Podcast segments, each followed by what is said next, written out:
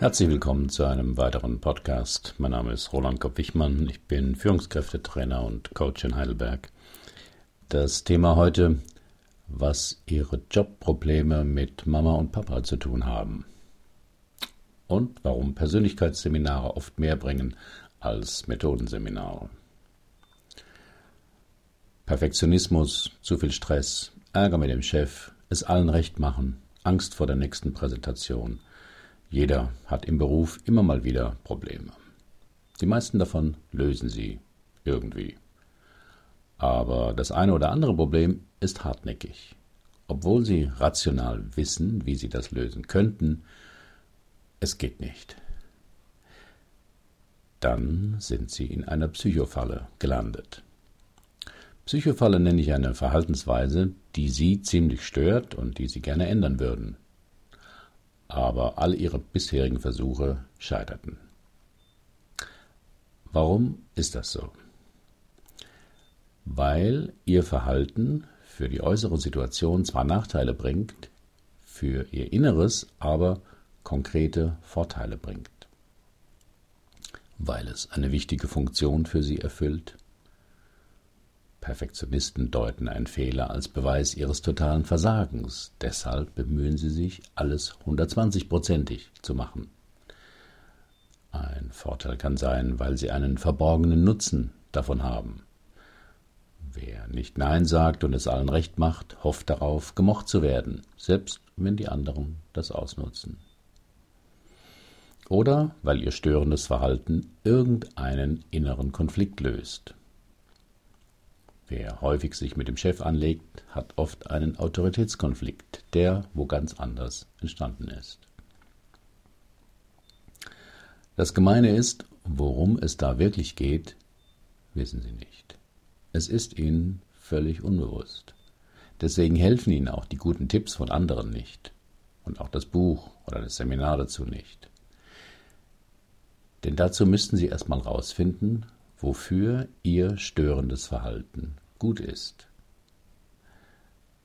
Das ist nicht einfach und auch durch Nachdenken allein nicht zu lösen. Und das hat viel mit Mama und Papa zu tun. Denn in der Herkunftsfamilie machen wir die ersten Erfahrungen, wie es auf der Welt zugeht. Wie andere mit uns umgehen und wie wir uns verhalten müssen, um da sein zu dürfen oder gar geliebt zu werden. Und jeder von uns probiert Strategien aus, um damit zurechtzukommen. Dabei spielt nicht nur das Verhalten der Eltern eine wesentliche Rolle, sondern auch die Geschwisterposition. In Streits wird ein ältester Bruder nicht lange fackeln, wenn ihm seine jüngere Schwester das Matchbox-Auto weggenommen hat. Aber was macht ein Junge als Kleinster? Wenn die älteste Schwester seinen Lieblingsteddy ausgeliehen hat. Die in der Herkunftsfamilie erlernten Strategien sind enorm langlebig, einfach weil sie sich oft bewährt haben. Und deswegen ist das oft unsere Blaupause für das Erwachsenenleben.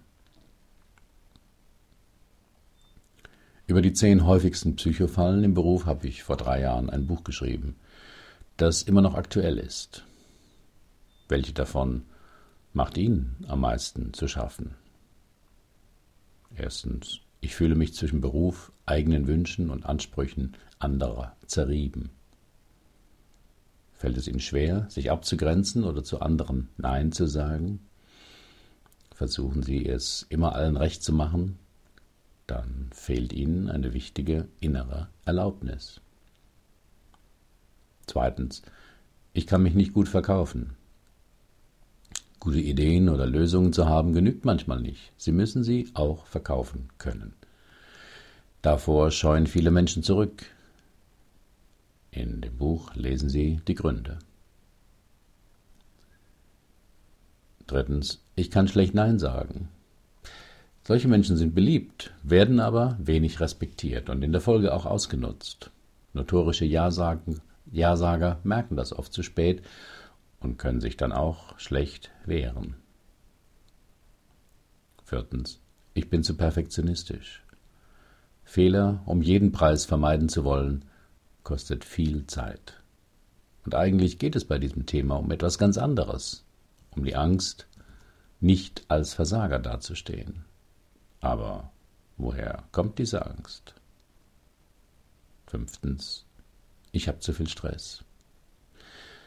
Viele klagen über Stress, aber Stress gibt es eigentlich nicht.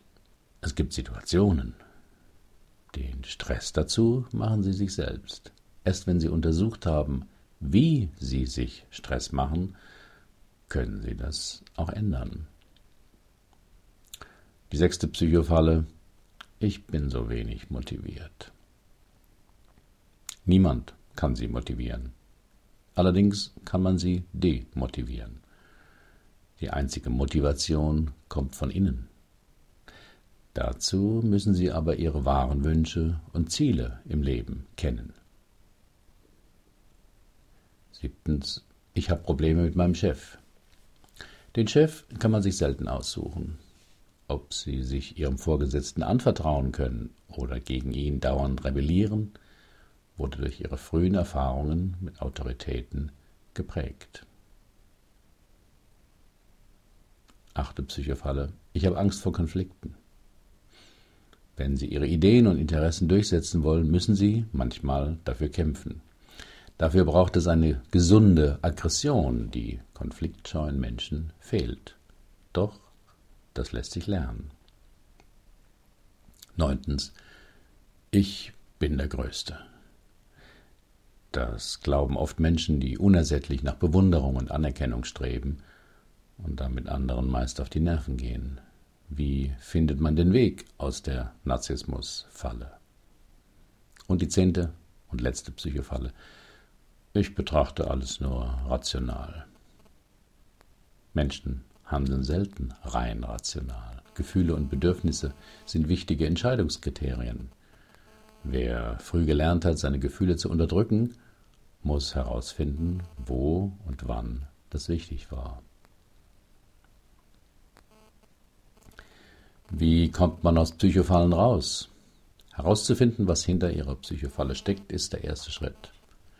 Dazu finden Sie in meinem Buch mögliche Gründe der Entstehung in Ihrer Biografie, typische Ängste, die damit reguliert werden, hilfreiche Sätze, mit denen Sie innere Konflikte aufspüren und Übungen und Experimente, um neue Verhaltensweisen auszuprobieren. Mein Buch Ich kann auch anders war ein ziemlicher Erfolg. Auf Amazon können Sie über 37 Feedbacks nachlesen. Aber es hat drei Nachteile. Es ist so vollgepackt mit Informationen, Denkanstößen, Experimenten und Übungen, dass manche Leser es erstmal auf die Seite legen. Und viele lesen es auch gar nicht zu Ende durch. Der zweite Nachteil, vom Lesen allein werden Sie Ihre störenden Verhaltensweisen nicht ändern. Das rationale Verstehen reicht einfach nicht. Denn zum Verändern müssen Sie raus aus Ihrer Komfortzone, des gewohnten Verhaltens. Und das geht nur, wenn Sie eine starke emotionale Beteiligung bei dem Thema erleben. Was in meinem Persönlichkeitsseminar passiert. Die meisten der Teilnehmer in meinen Persönlichkeitsseminaren haben schon andere Seminare besucht und dort Theorien gehört, Tipps aufgeschrieben und in Rollenspielen neue Verhaltensweisen geübt. Methodenseminare haben einen großen Nachteil. Die Umsetzung des im Seminar Gelernten in den Berufsalltag ist schwierig.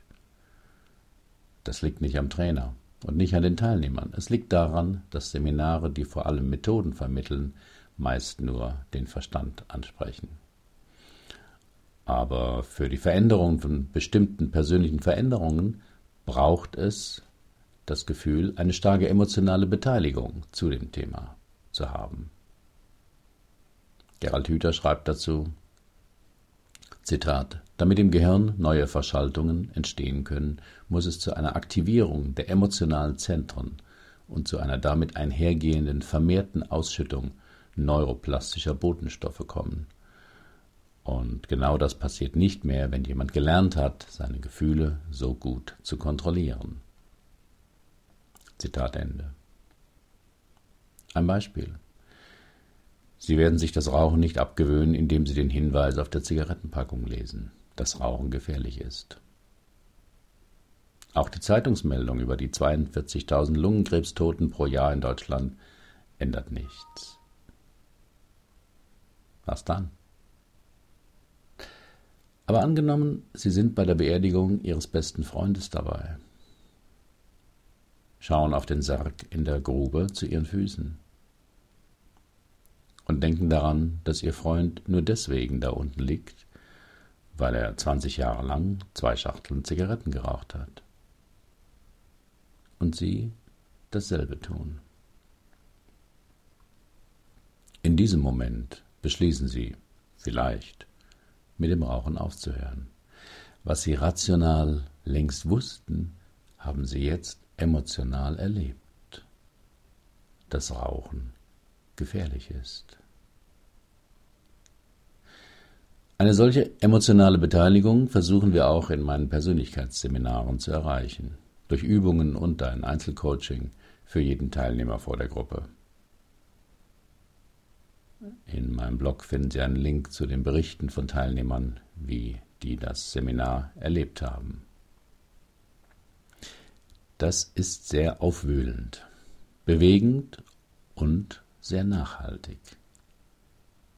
Denn dabei erleben Sie, was unter Ihrem Problem liegt, nämlich oft Verletzungen, unbewältigte Erlebnisse aus Ihrer Biografie und jene Bewältigungsstrategien von damals, die ihnen geholfen haben, damit fertig zu werden und die ihnen aber heute in die Quere kommen.